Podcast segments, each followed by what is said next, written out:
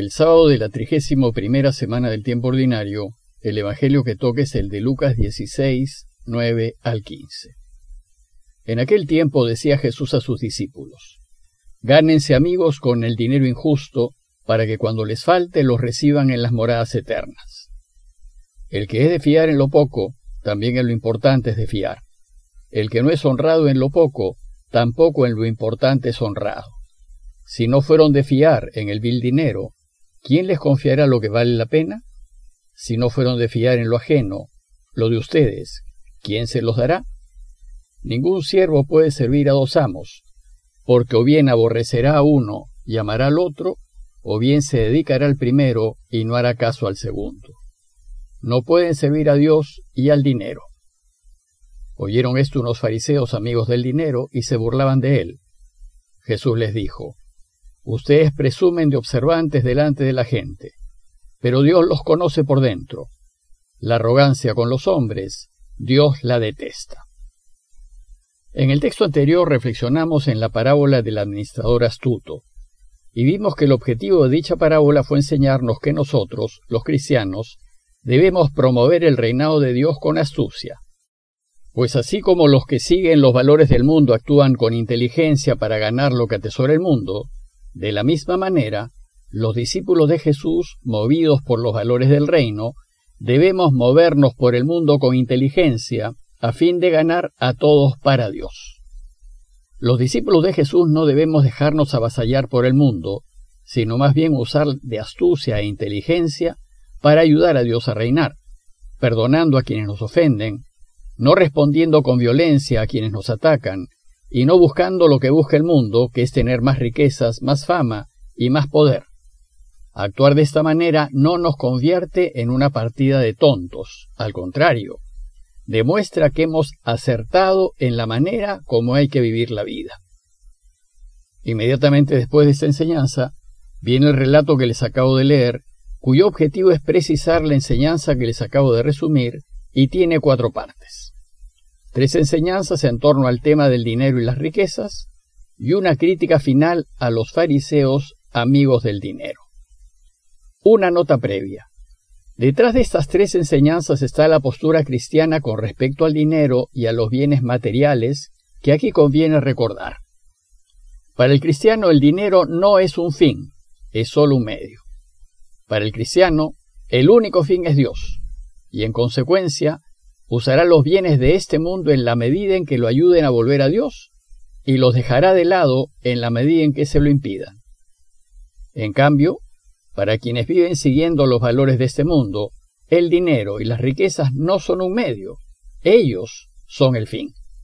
Por tanto, van a tomar decisiones y vivir la vida buscando alcanzar ese fin, haciendo todo lo posible por tener cada vez más bienes y riquezas materiales. Para estos que son del mundo, su Dios son sus riquezas, su fama y su poder. No les interesará para nada el Dios que nos muestra Jesús, pues consideran que un Dios así va en contra de sus intereses. Para ellos, Dios es más bien un medio, y van a usarlo y manipularlo para lograr cada vez más dinero, bienes y poder, y lo mismo harán con la religión. Dicho esto, veamos la primera enseñanza que es en torno al dinero. Según el texto, decía Jesús a sus discípulos, Gánense amigos con el dinero injusto, para que cuando les falte los reciban en las moradas eternas. Se trata de una afirmación difícil de entender y que requiere de una aclaración. El dinero en sí mismo y los bienes de este mundo son neutros. No son ni justos ni injustos, pues el dinero es solo un medio de cambio. Pero el mundo, por la manera como considera el dinero y los bienes, les pone un valor y los vuelve injustos. El mundo hace que el dinero sea injusto cuando lo usa para sus fines egoístas. Pero el mismo dinero se hace justo si lo usamos para hacer el bien. Las personas generosas y caritativas hacen que su dinero sea justo. Estas son las que haciendo el bien y la caridad, es decir, haciendo que el dinero sea justo, se ganan amigos con el dinero injusto.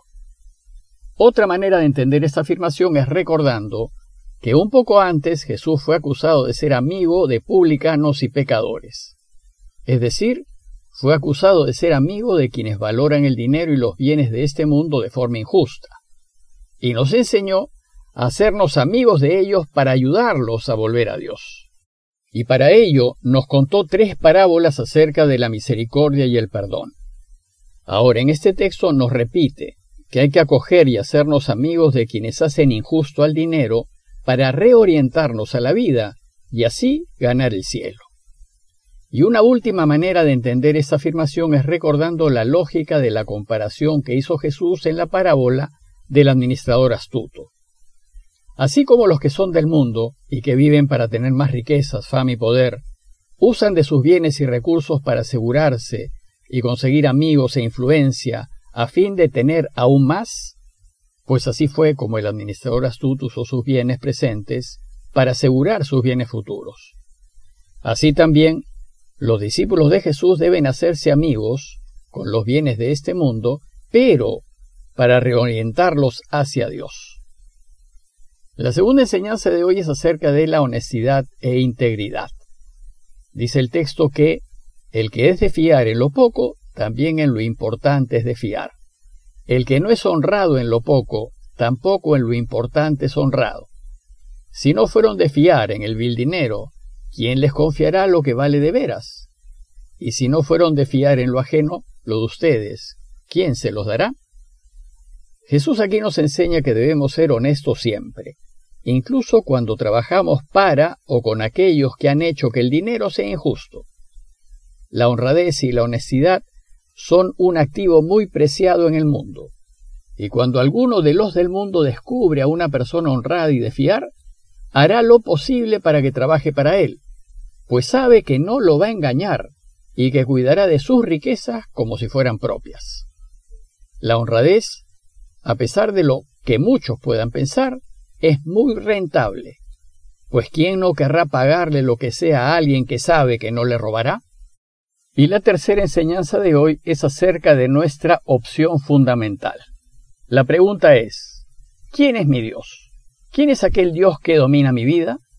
Dice el texto, que ningún siervo puede servir a dos amos, porque o bien aborrecerá a uno y amará al otro, o bien se dedicará al primero y no hará caso del segundo. No pueden servir a Dios y al dinero.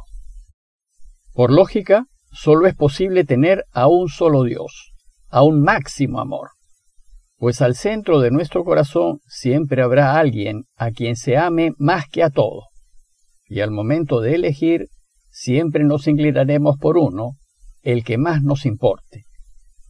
El centro siempre lo ocupará aquello que más atesoramos, idolatramos y adoramos, aquello que más amamos, y por tanto eso es lo que elegiremos. Entonces debemos preguntarnos, ¿quién o qué ocupe el centro de mi corazón?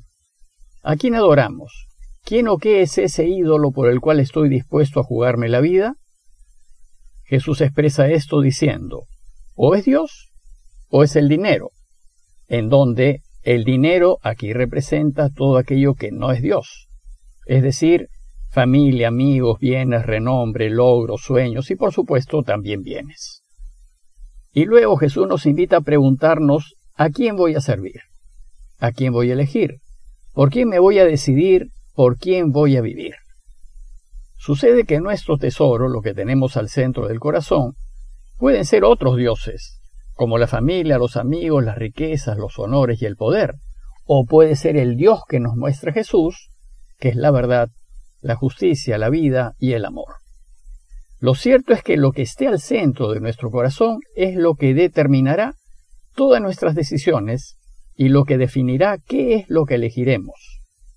Luego, si el único Dios verdadero está al centro de nuestro corazón, entonces a Él lo elegiré. Luego, si este es el caso, si hubiese un conflicto entre mi familia y la verdad, elegiré la verdad por encima de mi familia. Y si hubiese un conflicto entre mis riquezas y la justicia, elegiré la justicia y estaré dispuesto a perder mis riquezas. Bueno, pues este es el modo cristiano de proceder. Al final de estas tres enseñanzas el relato termina con una crítica a los fariseos amigos del dinero, a aquellos que decían que habían elegido a Dios, pero en realidad, al centro de su corazón, estaba todo menos Dios. Al escuchar a Jesús, algunos fariseos seguramente se sintieron aludidos e incómodos y buscaron descalificarlo con burlas. Dice el texto, oyeron esto unos fariseos amigos del dinero y se burlaban de él. Sucede que cuando quienes son del mundo no tienen argumentos sólidos para apoyar su postura, las burlas son el argumento que les queda. Y las burlas dicen muy poco de aquellos que critican.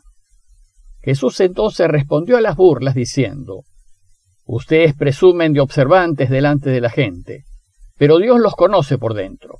Ustedes dicen ser hombres de Dios, pero Dios les conoce el corazón y saben que no lo son.